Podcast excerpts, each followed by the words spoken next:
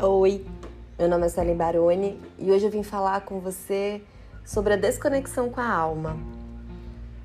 Um dia falaram pra gente e programaram a nossa mente para dizer, para fazer, para chegar lá, para nos tornarmos. Nós crescemos com uma necessidade tão grande de ser alguém na vida, de vencer alguém na vida, que nós crescemos com essa programação rodando dentro da nossa cabeça. E nós estamos normalmente 100% desconectados com a nossa alma, com a nossa essência. A gente está sempre preocupado em chegar lá, em fazer algo, em se tornar. Criamos ideais dentro da gente, ideais do pai, ideais de mãe, ideais de parceiro, de namorado, de namorada criamos ideais de profissionais. E aí, quando a gente se depara com a realidade do dia a dia e com o que é possível, a gente começa a se frustrar. Em dois anos que eu coordenei um grupo anônimo de apoio à ansiedade, depressão e prevenção ao suicídio, eu observei muito o comportamento das pessoas e a reclamação sempre tinha algo a ver com isso porque criou-se uma expectativa, o que ficou se rodando dentro da cabeça dessa pessoa, a necessidade de chegar lá. E conforme vai passando o tempo, você não chega nesse lá, você vai se sentindo deprimido, você vai se sentindo frustrado, você vai perdendo sentido nas coisas que você faz, porque você só vai ter sentido se você chegar lá. Acredito que para pessoa ansiosa, para as mentes ansiosas, eu falo que hoje a maioria da população está muito ansiosa, a maior parte de nós está muito ansioso, porque a gente tem essa necessidade e conforme a gente projeta para o futuro ou fica preso no passado, a gente se desconecta com o presente. A gente perdeu o tesão de coisas simples na nossa vida. Quando a gente era criança, a gente tinha prazer em vestir uma roupa e se sentir bonito dentro daquela roupa, balançar o corpo para lá e para cá com aquela roupa nova. A gente tinha prazer ao acordar, porque sabia que ia brincar. A gente tinha prazer para comer, porque era a comida que a nossa mãe fazia, ou aquela pessoa que cuidava de você que fazia. A gente tinha prazer num, num ato de chupar um pirulito, de chupar um sorvete, porque você estava conectado. As crianças, elas conseguem sim estar muito conectadas no momento presente. Por isso que para a criança, é, ela, ela aproveita, né? ela curte. Eu vejo pelo fezinho, quando ele está fazendo algo, ele está fazendo algo. Ele está conectado no momento presente com ele. Essa necessidade de que a gente cria dentro da gente, que foi uma programação mental, de que a gente precisa sempre enxergar lá, a gente vai se deprimindo, a gente vai se frustrando, porque a gente não vive o presente. A gente esquece de estar conectado com o momento presente. E aí você não tem prazer nas coisas que você está fazendo. Parece meio clichê o que eu vou falar, mas eu sempre gosto de colocar esse exemplo. Se o seu relógio parasse de contar no dia de hoje, às 11h59, você iria desembarcar dessa vida sei lá para onde, para onde quer que você acredite. O que, que você faria com o dia de hoje? Como é que você organizaria o seu dia? O que você viveria? E sem pensar em coisas mirabolantes, né? Ah, eu vou saltar de paraquedas, eu vou comprar uma passagem de viagem, vou, vou viajar, uma passagem de avião. Pensa no seu dia a dia, na sua rotina. Você viveria o seu dia conectado?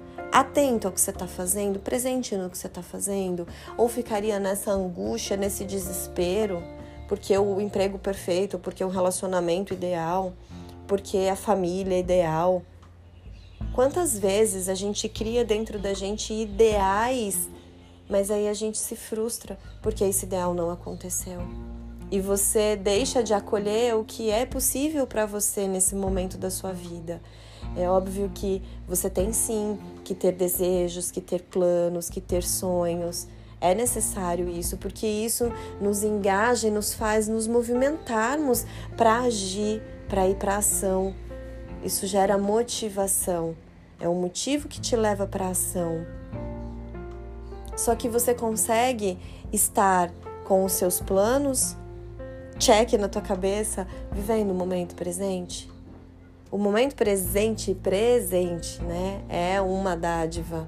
E a gente se desconecta muito da nossa alma. E aí a gente fica onde? Preso no cabeção. E a nossa mente é como um macaco pulando de galho em galho o tempo inteiro. Só que aí você está desconectado da tua alma. Você não está ouvindo o que tua alma está pedindo. Você não está ouvindo, você não está contemplando o que está acontecendo, porque você está na mente. Você não está no coração. Você está só no cabeção. E o cabeção, ele vai pirando, gente, porque você se deixa ser consumido por essa ansiedade. A ânsia a ânsia pelo futuro, a ânsia do chegar lá, a ânsia do conquistar lá. E aí, de fato, sabe, sabe quando você desejou muito uma coisa e aí você conquistou aquela coisa, você teve um prazer, foi gostoso, mas depois passou e aí você cai no tédio. E aí você sempre tem esse ciclo e é muito natural do ser humano ser assim. Você se engaja para algo, você conquista aquele algo, aquele, a, a, a, a emoção daquela situação ela passa e aí você cai pro tédio. E aí você fica buscando incansavelmente coisas que te deem prazer. Mas dá para ter prazer no agora. Dá para você contemplar a tua xícara de café de manhã ou no meio da tarde quando você decide fazer uma pausa no teu trabalho. Dá para você contemplar o momento que você está sentado fazendo uma refeição que seja sozinho. Eu passo boa parte do meu dia sozinha.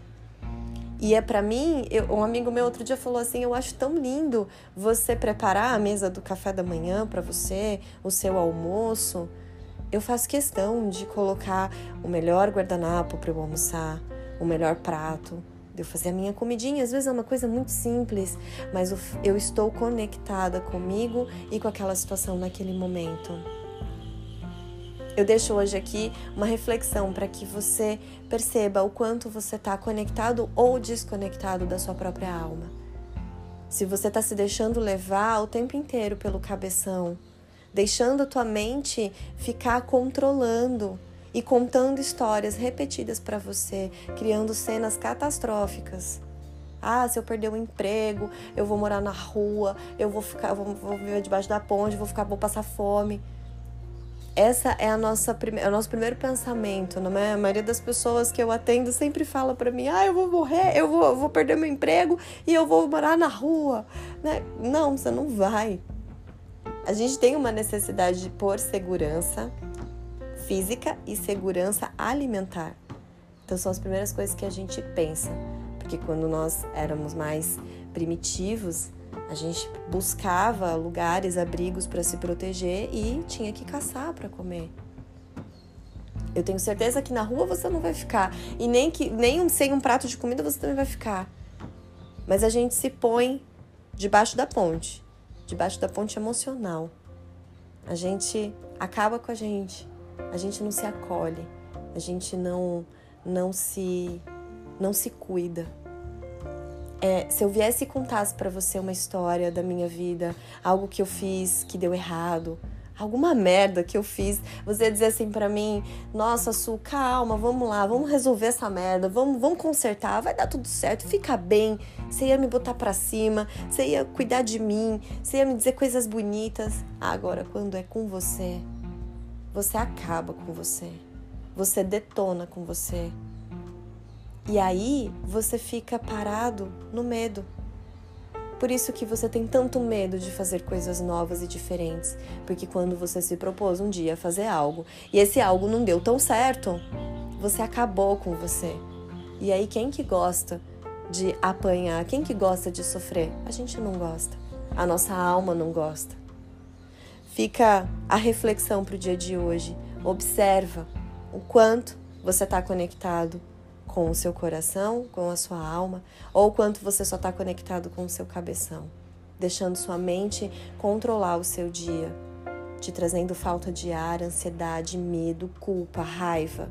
Observa. O poder da observação é o caminho que a gente abre para a gente poder mudar. Se faz sentido para você, guarda com carinho e compartilha com quem é especial.